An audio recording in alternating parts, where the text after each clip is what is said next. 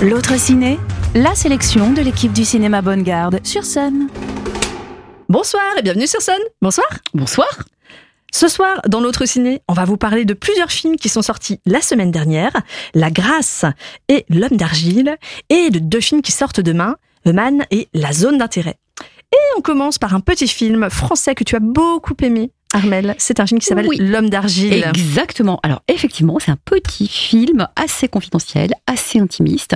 Il n'y a pas beaucoup d'acteurs. On est dans une espèce de, de château manoir avec un gardien assez mystérieux, Raphaël Thierry. Alors Raphaël Thierry, il a une, une stature, il est impressionnant. C'est un colosse avec des grosses mains, avec, euh, il est euh, physiquement, on le remarque. Voilà. Et il joue le gardien du château qui vit avec sa vieille mère, euh, acariâtre, euh, qui le domine complètement. Il est sous sa coupe. Et un beau jour, il rencontre Emmanuel de Vos, qui est la propriétaire du château, qui est complètement évaporée, excentrique, grande bourgeoise, parisienne, Une artiste. une artiste, et elle arrive là, et elle est fascinée par le physique de cet homme, et elle va se mettre à le sculpter. Voilà, c'est le pitch du film. Je ne vous en dis pas plus. Il y a une atmosphère très poétique, très intimiste. C'est super joli. Moi, je me suis complètement laissée embarquer dans ce film très doux où on voit ce gros personnage qui fond devant Emmanuel DeVos. Emmanuel DeVos qui est très inspiré, s'amuse. C'est ce gros personnage qui est Raphaël Thierry, ce gros nounours. Et le, le- la relation qui va se nouer entre les deux qui est vachement intéressante. Voilà. Et toi, t'as pas aimé Ben non. Eh ben non. Eh ben, je comprends pas, Magali. Qu'est-ce que t'as pas aimé Ben, Là, vous la voyez pas, mais elle, elle- elle est toute rouge et elle rigole. Elle a ses petits yeux qui pétillent. J'ai pas du tout aimé ce film. je, je me suis ennuyée euh, du début à la fin. Mais pas du tout. Et j'ai trouvé que cette relation que, que tu as trouvée très charmante euh, entre elle et lui, bah, j'ai trouvé assez fausse. Et, euh, et je- j'avais l'impression qu'elle l'utilisait et ça, me- ça me fondait le cœur de voir à quel point il se faisait utiliser par elle. Ah ouais. Et ouais, je trouvais ça hum, assez triste. Tu vois, j'avais du mal à passer par-dessus ça. Eh ben moi pas du tout. Moi j'ai trouvé justement qu'ils étaient très bien sortis pendant un laps de temps, puis après elle repart vers sa vie. Mais euh, mais, mais c'est marrant comme on peut avoir euh, des sensibilités parfois différentes, parfois qui se ressemblent beaucoup par rapport au film, et ça c'est super intéressant. Ah bah complètement. Voilà, c'est super intéressant de se dire qu'on généralement on est assez d'accord, et là pourquoi ce jour-là on a vu, on n'a pas vu le même film en fait? Ah ben ouais, pas de la même manière Ouais. en tout cas. C'est ça, c'est ça. Donc faites-vous votre propre opinion. C'est ça. Bon, petits arguments euh, au sujet de ce film. Il a, euh, petite anecdote, il a été tourné dans le Morvan.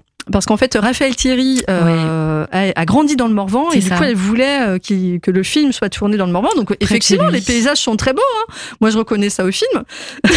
Non, mais il y a une postière, une factrice qui a mourir de rire. Mais elle est, mais elle est Ça- hyper stéréotypée, cette fille. Mais pas du tout. Ah bah, le jour où tu trouves Mais une factrice pas comme ça, tu viens me chercher. C'est un vrai personnage de fiction. N'importe quoi. Bon, alors il y a la team Magali et la team Armel. C'est ça. Je suis sûre que vous allez nous appeler pour dire que vous êtes de mon avis. hein. Non, du mien. Voilà. En tout cas, dernière anecdote, c'est donc tu disais c'était le premier film C'est ça. de cette réalisatrice et il était présenté au Festival de La Roche euh, il y a quelques mois et à cette occasion, Emmanuel DeVos est venu le présenter et Raphaël Et Thierry était Raphaël là Thierry également. aussi. Et il Ouais. rôdait, d'ailleurs, on l'a, on l'a croisé à plusieurs reprises. Ouais, on a vu plusieurs films C'est, euh, un un homme qui est impressionnant. Il a vraiment une gueule, quoi.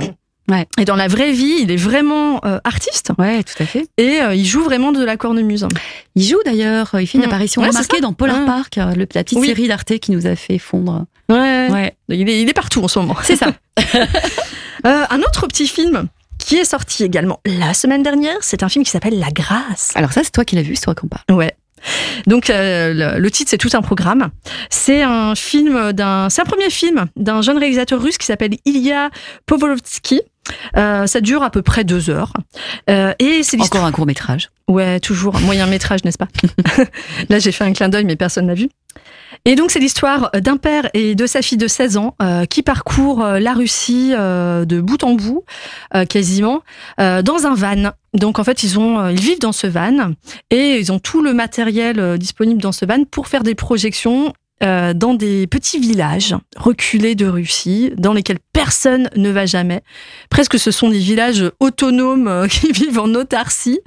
Et, euh, et ces voyages, ces projections de films euh, complètement décalés, finalement, par rapport au paysage qu'ils traversent, c'est vraiment l'occasion de découvrir une Russie telle qu'on la voit jamais. Bah oui, clair. notamment, on voit des paysages de, de dingo. Ça, en fait, le tournage, en réalité, s'est déroulé, euh, je crois, sur euh, 42 jours, quelque chose comme ça.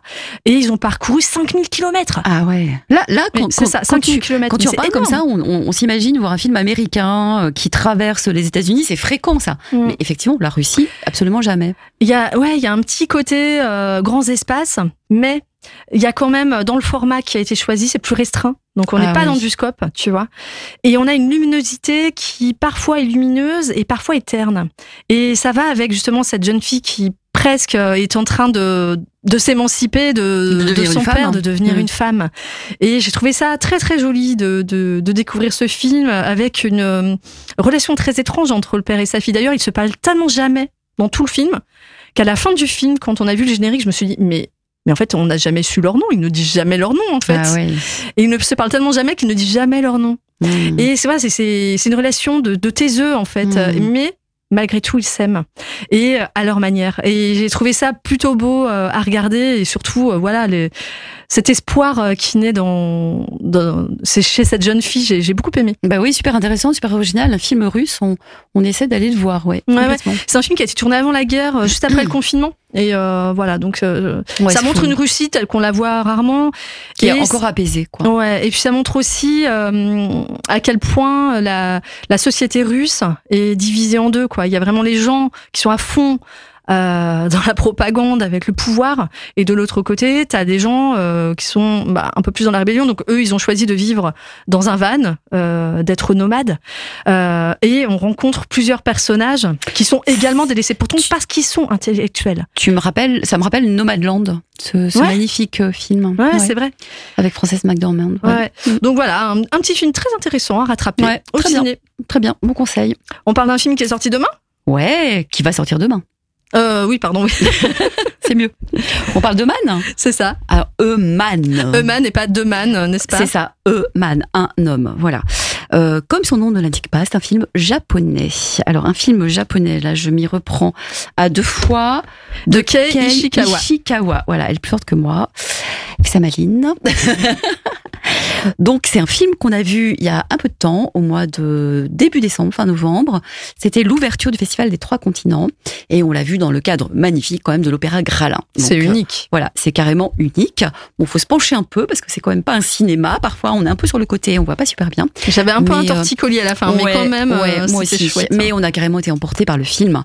C'est un film génial, vraiment très très japonais. On retrouve la société japonaise avec ses mystères, avec ses codes. Parfois, on comprend pas tout, mais autour de la famille, il y a beaucoup de films japonais qui sont euh, qui, qui reprennent la thématique de la famille et puis de, de l'identité. Comment on peut disparaître, comment on peut réapparaître. C'est violent quand même parfois. Mais c'est génial. Vraiment là c'est le film. Alors à chaque fois vous vous dites ah, nous disent que c'est c'est génial il y en a trop. Mais alors celui-ci il nous a euh, tous coachés on était euh, on s'est retrouvés après euh, à Cosmopolis pour boire une grenadine. Et, euh, et tout le monde parlait de ça. Et même plus tard dans le festival Trois Continents les gens disaient mais euh, man c'était quand même quelque chose Mm. Ouais. Donc il faut laisser planer le mystère parce que le film repose sur sur le mystère. Il faut pas l'élucider, il faut pas en dire trop. Mais il y a une ambiance. euh, Ouais. regardez la bande Avec euh, pas mal de rebondissements, hein, parce que genre euh, à un tiers du film, il se passe un truc mais incroyable, Ouais. incroyable. Ouais. Et euh, on se dit que bah, le film va pas pouvoir se poursuivre, et pourtant il se poursuit. Ah bah si, et si, là, si. euh, il se poursuit d'une manière totalement ça. étonnante. Et puis le dénouement est absolument génial. Ah bah oui. Et je trouve que la manière dont c'est filmé, ça ça aide encore plus au fait qu'on puisse apprécier ce, ce film. C'est très inventif et Ouais. euh, Mais très hyper très réussi. japonais dans la vague des, des Mm. cinéastes jeunes japonais euh, qu'on aime beaucoup euh, actuellement, Asako, etc. Et on n'a pas cité les acteurs, mais c'est des acteurs que- qui sont assez assez connus qu'on a déjà pu voir dernièrement. Par exemple, l'acteur principal c'est Satoshi Tomabuki, donc qui jouait dans la famille Asada. Ouais. Et euh, l'actrice, bah moi je vous parlais de l'innocence en début d'année, c'est vraiment un gros coup de cœur. Bah, en fait, euh, la- l'actrice principale, elle est là également, c'est Sakura Ando, et elle avait joué également dans une affaire de famille. C'est vraiment une habituée euh, de Koreeda. Ouais. Et c'est alors c'est un film qui a été vraiment plébiscité au Japon. hein. Il a reçu plein de prix, meilleur film, meilleur réalisateur, meilleur montage, meilleur scénario euh, à la Japan Academy Film. Voilà. Donc je pense que c'est c'est un film qui va faire parler de lui, c'est sûr. Ah, quelle classe Ouais. Bon, un film qu'on vous recommande, qui sort demain. Et autre film qui sort demain dans un Autre registre. autre style. Là, il faut s'accrocher, Magali. Alors voilà, c'est c'est un film qui s'appelle La Zone d'intérêt, qui dure 1h45, qui a été réalisé par Jonathan Glazer, qui avec Sandra Hüller, Sandra Hüller qu'on aime beaucoup, qui avait joué dans Anatomie d'une chute, Bah oui. et Tony Erdmann, Mm. il y a quelques années. grande, grande Euh, actrice allemande. Ah, très grande actrice, oui, effectivement. Euh, la zone d'intérêt, c'est un film qui raconte le quotidien de la famille Haus, euh, qui vit dans une maison de rêve. Mais il y a, il y a un hic, c'est que cette maison de rêve est accolée au camp d'Auschwitz, le camp de concentration, bien sûr, puisque euh, Monsieur Haus est en fait le commandant Rudolf Haus, qui est en charge de régir le camp de Auschwitz. Et c'est lui qui a mis au point, euh, notamment, La euh, solution finale. la solution finale, une partie de Mm. bah, comment euh, comment on allait euh, organiser tout ça dans le Mm. camp quoi. Bon, ceci dit, C'est la banalité du mal, en fait. c'est exactement ça. En fait, c'est comment dire assez angoissant et malsain dans la manière d'insinuer l'horreur ou la cruauté dans la banalité euh, banalité d'une vie de rêve, puisqu'ils ont une vie de rêve. Cette maison est absolument magnifique. Le jardin qu'elle a créé est absolument magnifique. Il y a juste ce truc, c'est qu'en fait, il y a un énorme mur d'un côté de la villa. Et derrière ce mur, voilà, ben, on, on ne voit jamais ce qui se passe.